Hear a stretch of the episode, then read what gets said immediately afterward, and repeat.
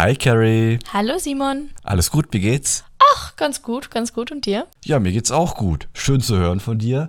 Ähm, ja, wir haben heute ein spannendes Thema mitgebracht, würde ich sagen. Ähm, und starten wir direkt rein. Politik so, halt, halt, halt, halt. Ich glaube, wir müssen uns heute in die richtige Stimmung bringen. Ähm, wir machen das Intro nochmal neu. Politik mit Senf, der Podcast mit Carrie und Simon. So, jetzt sind wir, glaube ich, in der richtigen Stimmung, liebe Carrie. Ähm, ja, wir sprechen heute darüber, wann bubert's legal? Wir sprechen über die Cannabis-Legalisierung ähm, und wollen ein bisschen beleuchten, was sind die Pros, die Kontras, was steht so im Eckpunktepapier drin, was Karl Lauterbach letzte Woche vorgestellt hat. Ähm, liebe Carrie, vielleicht kannst du uns da ein kleines Update geben. Also ich finde es äh, total cool, dass wir heute über dieses Thema reden, weil es ist ja doch ein Thema, was äh, seit ungefähr 20 Jahren zur öffentlichen Debatte gehört. Und ich weiß nicht, wie oft ich die Frage, wann Bubert's legal, unter irgendwelchen Posts der Ministerien gesehen habe. Und auf Twitter ist er ja wahnsinnig kursiert. Ähm, also super spannende und coole Debatte. Und jetzt wurde ja auch das Eckpunktepapier äh, vom Gesundheitsministerium vorgestellt. Ähm, so die Hauptpunkte sind im Prinzip, dass der Erwerb und der Besitz bis zu einer Höchstmenge von 20 bis 30 Gramm straffrei ermöglicht wird. Ähm, auch der private Eigenanbau wird in begrenztem Umfang erlaubt. Das hat natürlich auch äh, einen Effekt auf die laufenden Ermittlungs- und Strafverfahren. Ähm, und das Ganze wird auch mit Alterskontrolle in lizenzierten Fachgeschäften oder beispielsweise auch Apotheken erlaubt werden. Das ist so die Grundsatzhaltung, die jetzt dargelegt wurde. Ähm, da haben natürlich auch die verschiedenen Parteien äh, ganz spannende Meinungen zu, ähm, äh, zu positioniert. Also ich weiß auch, dass die FDP zum Beispiel das Thema ähm, äh, Obergrenze ganz, ganz kritisch sieht. Es gibt ja jetzt auch keine Obergrenze beispielsweise für Alkohol, wie viele Flaschen Alkohol oder Wein oder Bier darfst du daheim haben. Ähm, da wird auch, glaube ich, die bayerische Bevölkerung sonst äh, auf die Barrikaden gehen. Ähm, ja, aber ich glaube zumindest mal ein ganz schöner Aufschlag. Wie siehst du das Ganze denn? Ja, ich finde es auch ein super spannendes Thema, äh, vor allem wenn man sich nochmal eine aktuelle Umfrage anschaut, nach der knapp 10% der Jugendlichen, vermutlich höher würde ich jetzt mal schätzen, ähm, bereits mit Cannabis in Kontakt gekommen sind oder Cannabis äh, konsumieren. Ähm, auch in Deutschland. Und ich könnte dich jetzt fragen, hast du es auch schon mal getan? ähm, ich werde es besser nicht tun. Aber ähm, ich finde es dahingehend auch eine spannende Debatte, weil ja schon seit vielen Jahren eine ganze Community dahinter steckt, die da wirklich mit viel Expertise auch probiert, Argumente darzulegen, warum es auch wirklich Sinn macht, auch in einem, im Sinne der Schutzwirkung, ähm, das zu, zu legalisieren. Ähm, ich denke da vor allem an Thema Qualität. Heute ist es so, wenn ich das mal ausprobieren möchte, mal ein durchziehen möchte, einfach mal das probiert haben äh, möchte, dann gehe ich zum Dealer um die Ecke am Bahnhof und der verkauft mir halt irgendwas. Und ähm, für so einen Laien ist es dann doch relativ schwer festzustellen, wie die Qualität ist. Und oft ist das Zeug dann einfach gestreckt mit Plastik, mit, mit anderen Drogen, ähm, also verunreinigtes Cannabis. Und das kann durchaus viel härtere gesundheitliche äh, Nachwirkungen haben. Ähm, und es geht ja dann darum, eben auch die jungen Menschen, die es mal konsumieren wollen, ähm, zu schützen, ähm, aber auch den, den regelmäßigen Konsumenten davor zu schützen, ähm, dass da eben wirklich reines Gras, gute Qualität vorhanden ist. Und das ist ja auch ein gutes Argument, glaube ich, für eine Legalisierung. Ja. das muss man dazu sagen, bei einer Debatte um Cannabis, gerade wenn es um die gesundheitlichen Risiken geht, ähm, dann wirft man da oft normales Cannabis, oder was heißt reines Cannabis und gestrecktes Cannabis in einen Topf. Und es ist tatsächlich so, wenn du gestrecktes Cannabis hast, was mit äh, anderen Chemikalien versetzt ist. Da gibt es ja übelste Dinge, irgendwie Rohrreiniger und Haarspray und was auch immer. Oh Gott, achso, um dann die, um die Abhängigkeit dann zu, genau, zu verstärken. Genau, ja. Und gerade dann bei, beim Konsum von, von, ähm, von solchen Substanzen, dann ist das Risiko, dass du zum Beispiel in eine Psychose kommst oder äh, andere psychische Nebenwirkungen erleidest, viel, viel höher. Das heißt, wenn du ich möchte jetzt hier nicht die These vertreten, dass Cannabiskonsum gesundheitlich unbedenklich sein kann, aber zumindest ist das Risiko von gesundheitlichen Nebenwirkungen, insbesondere psychischen, psychiatrischen Nebenwirkungen, ähm, bei sauberem Gras wesentlich, geringer. Also das Gesundheitsargument spricht eigentlich eindeutig für eine Legalisierung. Und ein anderes Thema ist ähm, das Thema Minderjährigenschutz. Wir wollen nicht, dass Jugendliche Cannabis konsumieren, weil gerade in dem Alter natürlich auch die, die, die Effekte auf die neurologische Entwicklung, auf die gesundheitliche Entwicklung einfach ganz, ganz furchtbar sind. So, das muss man einfach sagen. Als Jugendlicher Gras zu konsumieren ist schlicht und ergreifend dumm, ähm, weil es einfach auf die. Es macht dumm. Und es macht, es ist, es dumm, ist dumm, und es, und es, und es macht, macht dumm. dumm. So, ähm, aber der Dealer, also ich hatte jetzt persönlich wenig Kontakt mit Dealer, aber meistens fragen die eher nicht mit, nach einem Ausweis. So. Das heißt, wenn ich verhindern möchte, dass Leute im Alter von 14 und 18 ähm, Cannabis konsumieren, dann schick sie bitte in lizenzierte Geschäfte, in Apotheken, weil dort kommen sie nicht an das Zeug. Also auch unter dem Gesichtspunkt Minderjährigenschutz ist eine Legalisierung absolut sinnvoll. Genau, einmal der minderjährigen Schutz dahingehend und eine zweite Perspektive, die ich auch noch einbringen möchte, und zwar im Sinne von ähm, Strafbarkeit. Also ich glaube, das Problem heute ist auch, dass ich wenn ich erwischt werde bei der klassischen Jugendsünde, ähm, steht es ja mein Leben lang im Führungszeugnis und belastet mich auch mein Leben lang ähm, und kann von mir vielleicht Jobchancen etc. verhindern, ähm, weil ich einmal eine, Dummheit in der Jugend gemacht habe. Ähm, ich glaube, das ist auch ein entscheidender Punkt, den wir vielleicht angehen äh, sollten, ähm, wenn man mit 20, 21 das vielleicht mal probiert, dass man dann nicht das Leben lang von äh, ja, Schaden trägt im, im Führungszeugnis. Ja, absolut. Ähm, also ich glaube, das ist auch ein Thema, was man in der Debatte einfach viel mehr in den Vordergrund stellen sollte. Die Befürworter, die für die Cannabis-Legalisierung sind, das sind dann häufig die Leute, die sagen, ja, aber ich möchte doch kiffen und ich möchte nicht bestraft werden. Aber gerade aus Sicht der, der jungen Leute heraus, um die zu schützen, ich glaube, das ist auch ein starkes Argument, was viele eher Konservative dazu bewegen könnte, äh, bei dem Thema einfach d'accord zu gehen.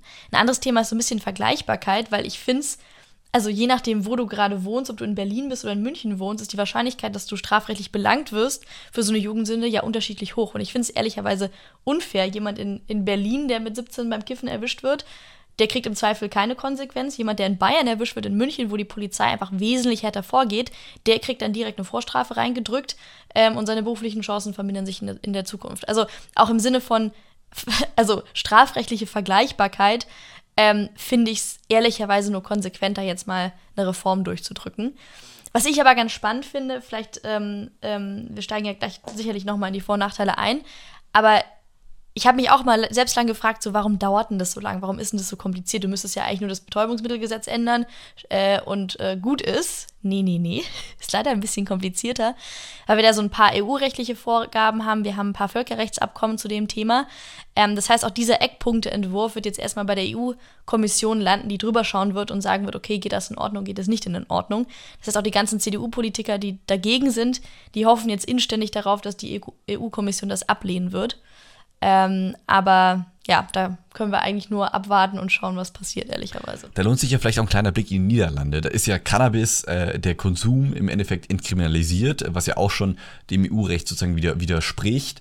Ähm, allerdings ist der Einkauf illegal. Bedeutet, die Shops dort kaufen illegal auf dem Schwarzmarkt ein, dürfen aber dann legal oder entkriminalisiert verkaufen und darfst es entkriminalisiert ähm, konsumieren. Also das ist ja vielleicht auch eine spannende Perspektive. Absolut, vor allem, weil die Gesetz, also die aktuelle Lage ist, glaube ich, äh, dieser Rahmenbeschluss ist von, aus dem Jahr 2004, also ist auch schon 18 Jahre alt. Seitdem ist super viel passiert. Es gibt auch andere Länder, die das ein bisschen liberaler handhaben. Also ich denke da an, ich glaube in Belgien ist es so, wenn du erwischt wirst, kriegst du maximal ein Bußgeld von irgendwie 25 Euro. Also es ist quasi einmal zu schnell fahren in Deutschland.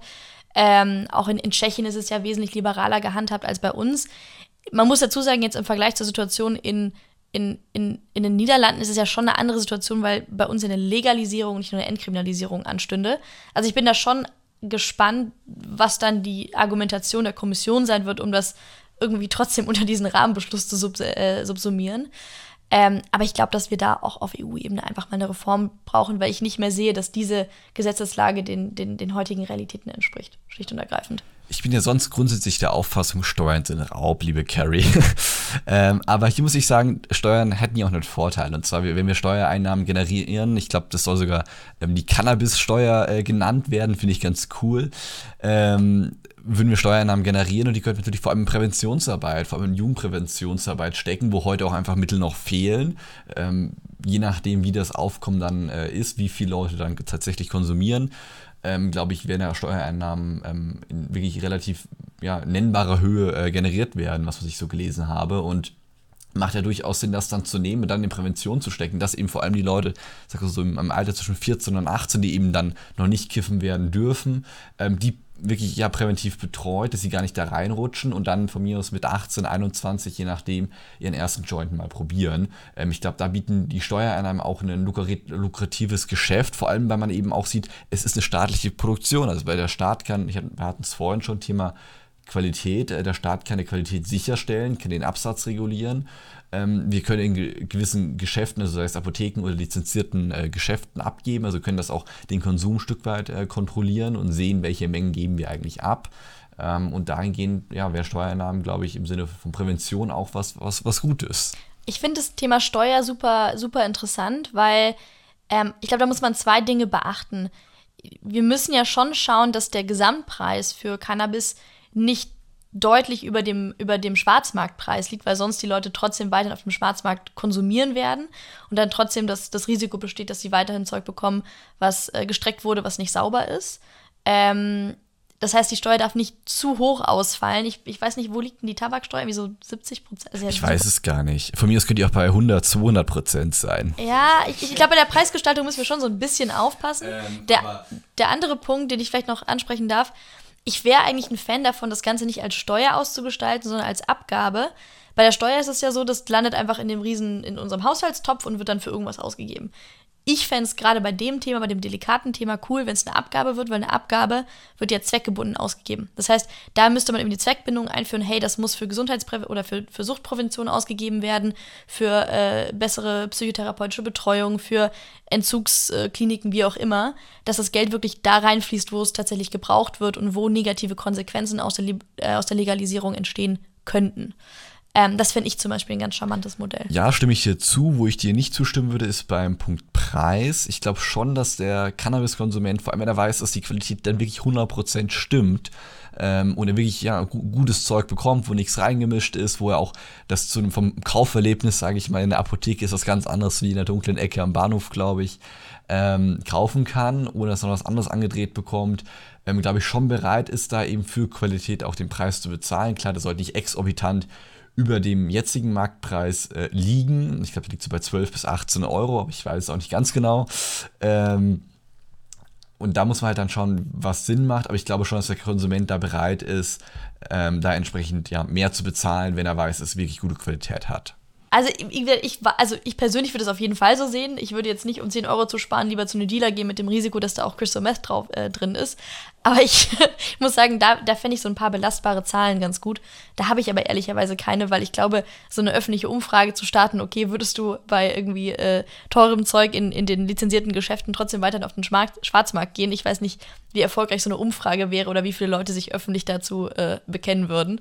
Ähm, weißt du, ob es da belastbare Zahlen gibt oder ist das nur so ein Grundgefühl, was man aus der, aus der Legalisierungsbewegung. Nee, ich habe äh, auch keine belastbaren ja. Zahlen. Ähm, es ist mir so ein Gefühl eben. Am Ende, glaube ich, werden wir das dann sehen, wie sich das entwickeln wird. Ähm, du hast es gerade schon angesprochen, Thema Aufmerksamkeit. Im Eckpunktepapier von Karl Lauterbach steht ja drin, komplettes Werbeverbot für Cannabis.